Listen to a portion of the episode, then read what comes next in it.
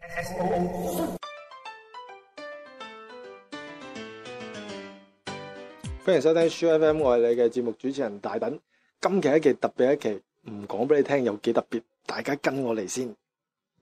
係啦，我而家咧就靜雞雞啊，嚟咗呢個貓屎做嘢嘅地方啊， 因為咧我哋本來錄好嘅節目已經用晒，已經冇節目錄啦。但係佢今日要做嘢喎，咁我咁得閒，係啦，唔使做嘢，今日我休息，所以咧我連貓屎都唔知㗎。所以我就靜雞雞去到你潛落佢嗰邊誒做嘢嘅地方，係啦，我而家慢慢行緊，已經啊入咗去公司啦。然後咧係啦係啦，喺呢度呢個呢個室入邊就係貓屎噶啦。雖然大家睇唔到啊，但係個門口咧有佢個誒室嗰個名啊，係啦。咁啊，循例禮貌上入去之前都要敲一敲門嘅。係啦，我敲幾下門都冇人嚟，哎。哎呀喂！嚟呢度嘅。 係啦，犀利啦！我而家咧就終於入到阿貓屎做嘢地方啦。誒、關翻門先。哇，好涼啊！出邊熱辣辣。唔得啊今日係啊，因為咧我呢個稱職嘅主播嚟噶嘛。喂，大佬冇節目啦。 係啊，所以我今日休息就等上呢度坐，誒、坐呢度得啊。打坐一陣啦。係啊，喂，有晒歌啊嘛。係啊，咩咩名啊首歌？ 首歌唔係好識佢。但係你嘅喎首歌。啊，唔使佢啦，好好好識聽嘅都。我都聽下都好，我哋都未試過誒錄節目有歌聽係嘛？係啊，係，而家咁聽住呢首歌 OK，我唔知大家聽唔聽到啊？係一首誒、呃好抒情嘅韓文歌啊！係啊，韓文啊，我陣先。其實你咁遠，我唔知人哋聽唔聽到呢把聲啊！係啊，聽唔聽到啊？大家 係梗啦，而家控到咁 埋，係啦，我真係就叫做秘訪你呢、個誒、呃工作環境啊！我都係第一次上嚟嘅咋，誒、同我介紹一下，誒、喂咁得意啊！你隻杯啊，你杯有隻熊仔嘅，係啊，點解係隻熊唔整隻豬咧？紅好睇啲咯。因為你做嘢雄心壯志。係啊，紅心壯志。但係點解隻紅唔係紅色 咧？點解黃色咧？黃色因為你個人鹹濕啦鹹濕 咧？唔係黃色，唔一定鹹濕嚇。咁係嘅。咩咧？黃色嘅話陽光啲啊嘛。 即係新衰咁咯。係啊難怪你着件衫今日都黃冚冚啦。啊，或者頭啱剪完髮啊，睇睇你，你知唔知我睇得出你啱剪完 點髮？解？啊因為成面都係頭髮，係啊！你知我一嘅，成面都頭髮，你啱知一定係吞波落去剪頭髮啦。係啱先自己幫自己剪啊，啱剪完啊嘛。剪啊係啊。哇！喺公公咁 喎你，自己幫自己剪，下次有意落啲牛雜鋪嘅人幫你剪一剪㗎啊。 係啦，咁咧我哋今期係咪冇呢個節目啊？所以咧我哋就一於錄呢期嘅節目係啦。啊錄呢期節目你知唔知個主題係乜嘢？啊主題係乜嘢就冇主題， 啊，犀利啦！冇主主題題，咁就係咁咪講咩咧？就咁啊一於就介紹下我哇個個門都一下係咪先啊？你首先誒、呃介紹下我呢度嘅環境啦，因為我咧出咗名啊，就係、呢個問題智多星啊，我好多問題要問你嘅。首先咧，我就會問你啊，我哋而家坐張 sofa，點啊解咁軟熟嘅？因為佢係一張誒好軟熟嘅 sofa 咯。哇， 所以就唔軟熟啦。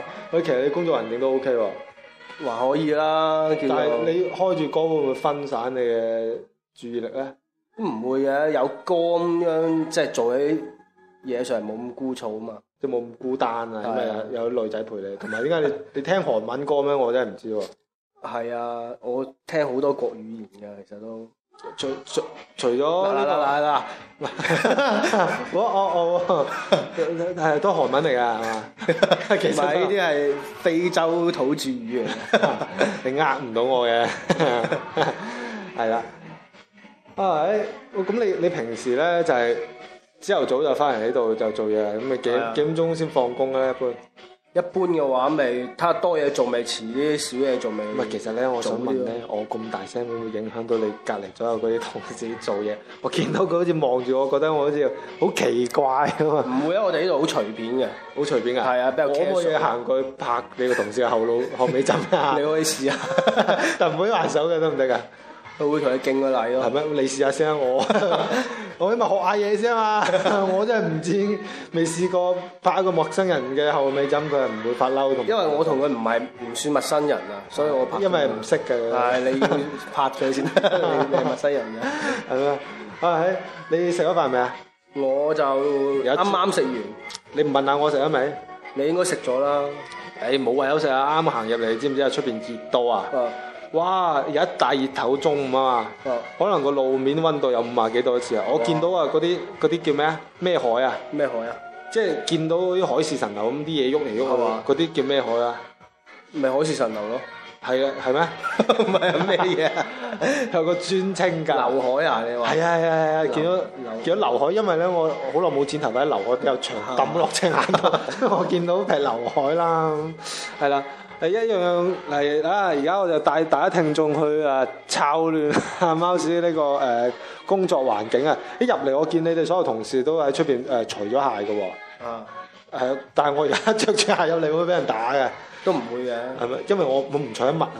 啊唔着鞋啊，因為我今日對襪啊穿窿啊， 一邊穿三個窿啊， 我驚我驚你見到會妒忌我，即係要我俾呢個襪你你唔好啦，訂做啊嘛係。叫我除出嚟即刻俾你泡茶唔好 啦，浸當茶包咁浸。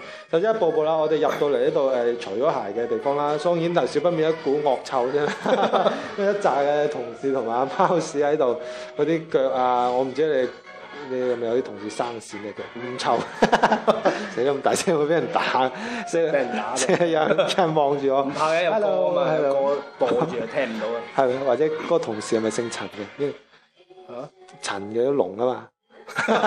龍醫生應該聽唔到你講嘢， 死啦死啦，都冇講人壞話啦，講翻正經嘢啦。入到嚟咧，首先咧近門口啊，就係會有一張長嘅三人梳化係黑色嘅。啊以我長期行而家經驗，呢張梳化一定喺而家買嘅，係咪？你又知嘅？因為咧，除咗而家有呢啲梳化之外，我唔知揾喺邊度揾到呢啲梳化啦。係咩？咁難揾嘅呢啲，係啊。我唔知啊，我去而家揾到 啦。係啊，喺而家買嘅，咁我哋而家兩個人咧就坐咗喺張喺連貓屎都唔知係咪而家買嘅呢個梳好鬼軟腍腍嘅梳化上面喺度做呢個訪問啦。跟住咧，我發覺佢哋嘅工作環境係非常之舒服啦。首先係有空調啦嗯，同有門同有窗啦。因為好多地方都你有 一嘅。聽就知有幾舒服啦。佢最好嘅地方就可以播呢啲音樂啊，啲韓文，即係自己中意聽咩歌就聽咩歌啦，都係啲非常之輕快嘅嘅歌曲。聽其實我聽你平時講都知㗎，其實你嘅工作係特登播呢個歌嘅，係係啊諗住個氣氛係好啲嘅係啊嘅點啊？就係有啲氣氛咯，就唔使咁枯咁燥。播啲情歌唔得咩？情歌情歌都有啲，但唔多咯。會唔會淨係驚播情歌令到啲同事搞個係啊辦公室戀愛，所以就唔播情歌？同埋你做一做嘢喊晒 啊咁，就會失戀噶嘛，有啲人會係咯，，或者琴日啊失咗身啊，俾人入屋打劫啊！一聽見嗰啲咩潔白如泥啊，嗰啲咩貞操嗰啲字眼就開始喊啊！咁一個非常之好嘅，係啊，佢一副 HiFi 咧喺度就插個 U 盤喺度播歌嘅喎，佢唔係攞電腦嘅，好神奇啊！係啦，因為我見到萬幾台電腦都唔用電腦播歌，就用一台 HiFi 播歌，跟住咧。個音箱非常之特別啊，因為我坐咗咁耐，我都發覺唔到個音箱喺邊。其實個音箱喺邊啊？你音箱就係你坐喺呢張 sofa 嘅底下，唔係㗎講真啊！係啊，唔係啩？係啊我唔信，我睇下先。你睇下你搬開去睇下，哇，係喎，哇，真係喎！ 喂，大家呢啲真係真係好創意。佢喺個梳化底啊，擠咗兩個啊，就啱啱擠落梳化底嘅嘅 呢個誒咩啊嘅音箱音箱係啊，特比較大嘅音箱，可能音質比較好係嘛？我見到嘣嘣聲，凳都震埋。啊還可以啊，係啦，哇！其實個效果係好正喎，即係你 feel 到入一個空間，你聽見有歌出，但係你唔知啲音喺邊度嚟嘅，就覺得你屎忽震震下，喺個屎忽窿度播出嚟咁。但係呢個感覺係我人生係第一次，我覺得呢個創意非常之好啊！喺邊度諗嘅？呢個就係其實都係逼出嚟嘅呢個創新，哦，啊係點樣逼出 嚟？因為呢度冇乜地方擺得落個音箱啊。哦，就係擺喺凳底咧，就利用好空間咯，因為個凳底空啊嘛，咁但係天花板我都見空溜溜，點解唔吊起佢咧？因為吊起身唔好睇，影響我哋呢個環境啊。同埋我都知，可能你哋做嘢比較腳踏實地啊，中意都係貼地啊，係唔中意離地面太高啦。好啦，介紹完呢、個誒、呃叫休閒區啦，咁我哋慢慢行翻過去就幾步之遙就係一個工作區啦。工作區咧嘅牆，我見到首先有個誒、呃我唔知我我個人又唔係好識畫啊畫嘅，即係就唔知呢啲係咪叫油畫係咩？總之喺埲牆嗰度咧，畫首先有個假槍啊，佢假槍係點嘅咧？ 就係佢喺埲牆，但係咧就釘咗兩塊窗簾，就拉開咗嘅，但係都係牆。但係佢為咗咧，令到你覺得嗰埲唔係牆啊，再喺個兩個窗簾中間嗰埲牆再畫咗個窗， 而且個窗咧都仲有兩道窗門打開咗， 然之後好似畫埋入邊嘅環境有啲花啊、草同埋只蝴蝶咁嘅。 點解會有咁嘅創舉啊咧？因為呢個就係、誒，睇下我哋呢個環境啊，更加親近大自然啊。係啦， 咁即係或者我哋即係可能開空調，就係、你打開窗啊門啊咁，你啲係空調走晒啊啊。嘛，係啦，但係有個假窗，咁又覺得好似空氣又好似開咗窗，啊又好似空 氣好好，流通又有花， 啊 有啲飛過啊係，都有一個跟人哋。所以好多人咧得閒會行過去，哇！索翻啖啲新鮮咁啊會味。唔會有個人攞過嗰啲誒撲碟網過去撲碟啊？同埋會唔會真係倒啲水過去淋 花？我見有少少潮濕，可能都有啲弱智嘅同事會係咁樣。有直 頭？潑潑啲茶過淋花啦。咁誒呢個誒、呃假槍區咧，假山我見得多啊，假槍啦，真係知見。佢誒離開呢個假山區就係一個誒、呃工作區啦，工作區就首先有啲台灣凳凳啦，跟住有啲、嗯有啲弱智嘅同事啦， 一個賣豆腐講一個做嘢啦，誒、就一堆電腦啊，誒、有啲電誒 head headphone 啊咁就成啦。咁我見啲同事好忙，其實佢講緊咩咧嚇，戴晒 headphone 咁。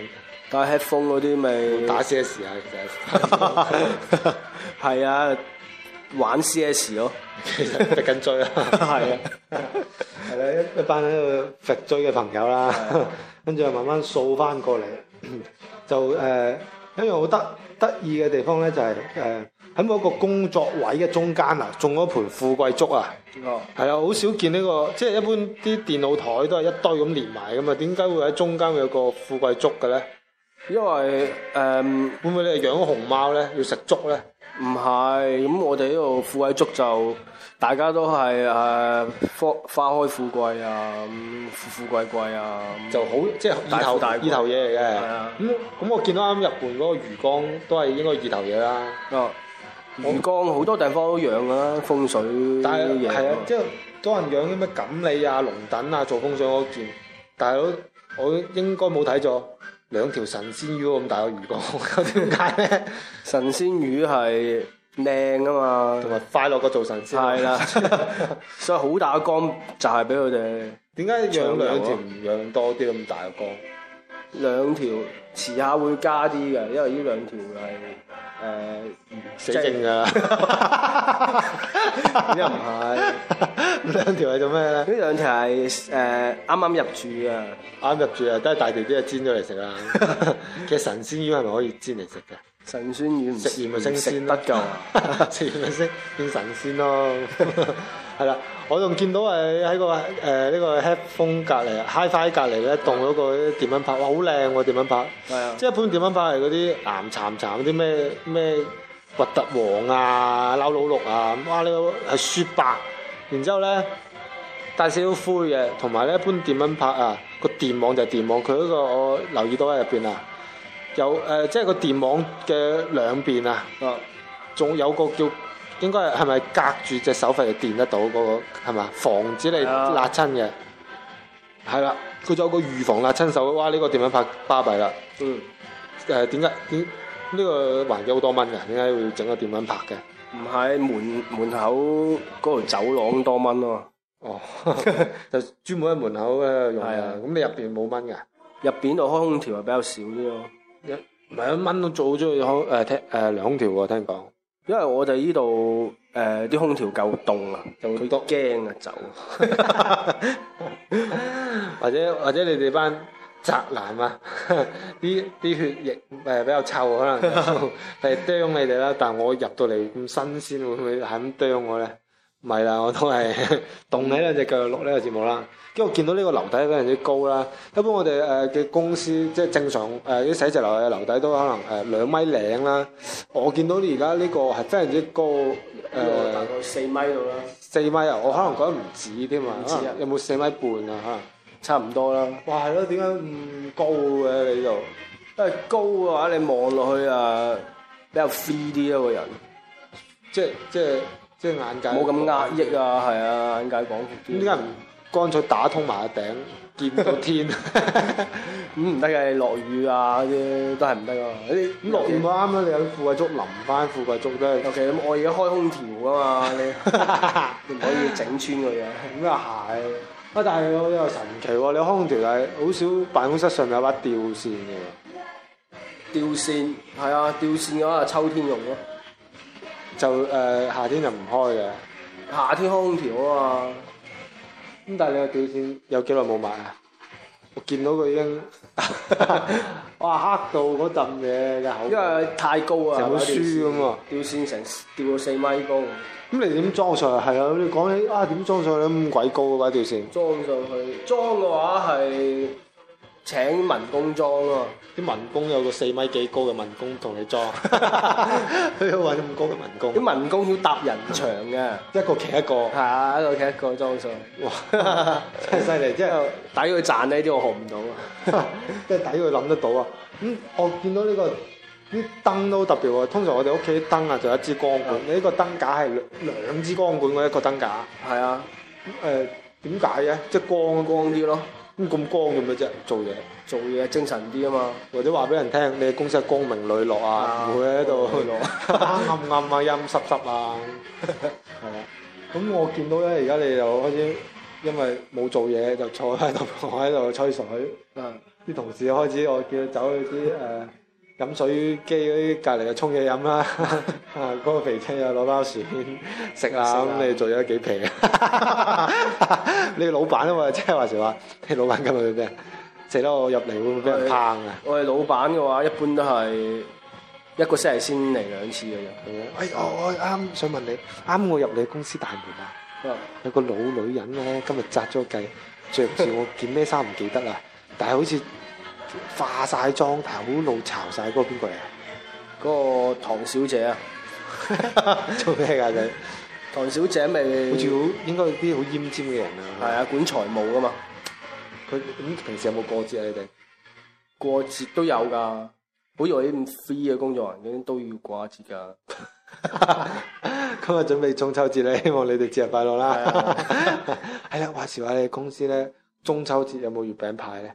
中秋節誒、嗯，呃月餅肯定有啊，一般都會發幾多呃月餅一人一個，就喺度食 嘅。有冇黃啊？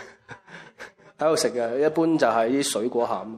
即係一整開佢係個蘋果仲未批 嘅，你自己批翻皮嘅嘅月餅啦。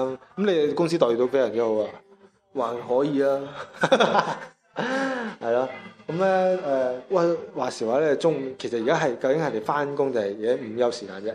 我見啲同事喺度好似自己自由活動，我直頭都入咗去嗰啲庇護工場，自己做做自己嘢啲係我人。哋都好自由嘅，即係比較自覺咯。會唔會自由到佢唔唔出糧㗎？唔係，因為我哋比較自覺，即係我哋有嘢要做嘅時候，自由自己去做，唔分時間嘅我哋係啊都，唔使打卡嘅。 哇，係！啊咁你即係幾遲翻嚟都得㗎？係啊，但係你自己，反正你自己嘅業務你自己做好，你唔為咗多嘢做嘅時候，你通宵加班都係你嘅事，反正咁而家我走都得㗎啦，得走，走啊啦係嘛？反正都冇咩做嘅。係啊，叫埋你個肥仔走， 唔得嘅。我見你成個台面都係 logo，應該打揀大啊 project 嘅。係啦，錄到而家咧，即係都費事阻住你做嘢啦嗯嚇。我都好少咁客氣 㗎啦，你都知㗎啦。咁咧係啦，一場嚟到打交咗你咁耐咧，你起碼斟杯一杯水俾我啊，係 嘛？有啊，其實嗰度有個冰箱裏邊啊，好多嘢飲嘅。係啦，攞攞翻幾誒幾支酒，誒呃而家係啦，貓貓屎，我要飲熱水，麻煩幫我斟杯熱水啦，係啦。而家貓屎咧就幫我攞支水過嚟啦，係啦。咁啊呢度環境其實都真係幾舒服啦，係啦。誒、啊飲喂啊！真係唔該喎，哇！我見好少見到一隻杯大到成支啲大峽谷咁嘅樽嘅，其實佢就係支大峽谷，啊 係啊誒飲誒貓屎，你講住嘢先，我飲啖水。飲啊！哇，係 啊，哇，好舒爽喎！喂味，喂你哋公司真係大峽谷㗎，啲味好似大峽谷咁啊，好水。係啊，大峽谷㗎，定係你啱喺啲上頭針入嚟，係啊，咁咪我哋水又有飲完啦，攞又都坐到興啦。歌都聽到嗰個歌手，我見佢聲都沙沙地啊，譬如係一嘛食薯片啊，食到啊舐手指啦已經， 我唔阻你哋喺度做嘢啦。係啦，去到節目最尾咧，我哋都要講翻例牌嘢嘅喎。誒大家啲都係黑節目啊，係咪先？但係例牌嘢都要講下啦，咁我講啦咁啊，誒我哋誒、微信公眾號係乜嘢啊？係 S O O 二零一一一一一二係五個一嘅，咁至於我哋嘅官方微博又係乜嘢咧？就係 S O O F M 啦，就係搜索人嗰個類別，唔好搜索綜合嗰個類別啦。綜合類別嗰個搜索到今次係搜到一盤富貴竹啦。 或者一管白粥啦， 係啦。咁咧誒，順便提一提大家，而家我哋誒 show 嘅第一季嘅活動啊，造樂者啊，已經去到節目嘅尾聲啦。聽日已經係最尾一日嘅截舉日期啊！如果未參加活動嘅朋友咧，咁就嗱嗱聲上我哋嘅官方微博睇我哋官方微博嘅第一條頂置嘅微博，就有詳細嘅活動內容介紹同埋你哋嘅參與方式嘅喎、係啦，誒、參與呢個活動就好可好有機會同我哋一齊去玩呢個節目啦，一齊去錄呢個節目啦，唔好次次得我哋講係一齊去玩嘅，好似我哋就非常之期待你哋啦， 係啦，係啦，係啦，一定要積極參與啊！嗬。係啦，今日貓屎係正經到好似 董事長咁啊， 咁啊去到最尾就誒、講翻我哋。嘅最尾嘅 slogan 啦，就係 slogan 之前咧，其啊實就係提一提翻大家我哋嘅節目咧，逢星期幾係更新嘅咧？星期二同星期五啊，係啊，具體更新時間係幾多點咧？就你估下啦。係啊，因為我哋都唔知嘅， 就估下啦。咁啦，去到最尾咧，例牌嘢就要一齊講咯喎。喂，嗱咁，隔我哋咁細聲咧，啲同事聽唔到佢講嘢啊。我哋去到最尾一齊講拜拜，好大聲嘅，睇下啲同事咩反應好喎啊。嗱，一二三，拜拜，都冇反應， 唔好理啦，走 啦。誒，你講住先， 我掛住啱入嚟，我未插條片未啊？啊，咁聽陣歌先啦，大家，唉，等條片尾啊！啊，點解真係真係咁多韓文歌，冇其他英文歌㗎啦？咦，呢首咪英文歌咯？嗯，係啦，一聽英 文歌我哋就播片尾啦，拜拜，拜拜。係啦。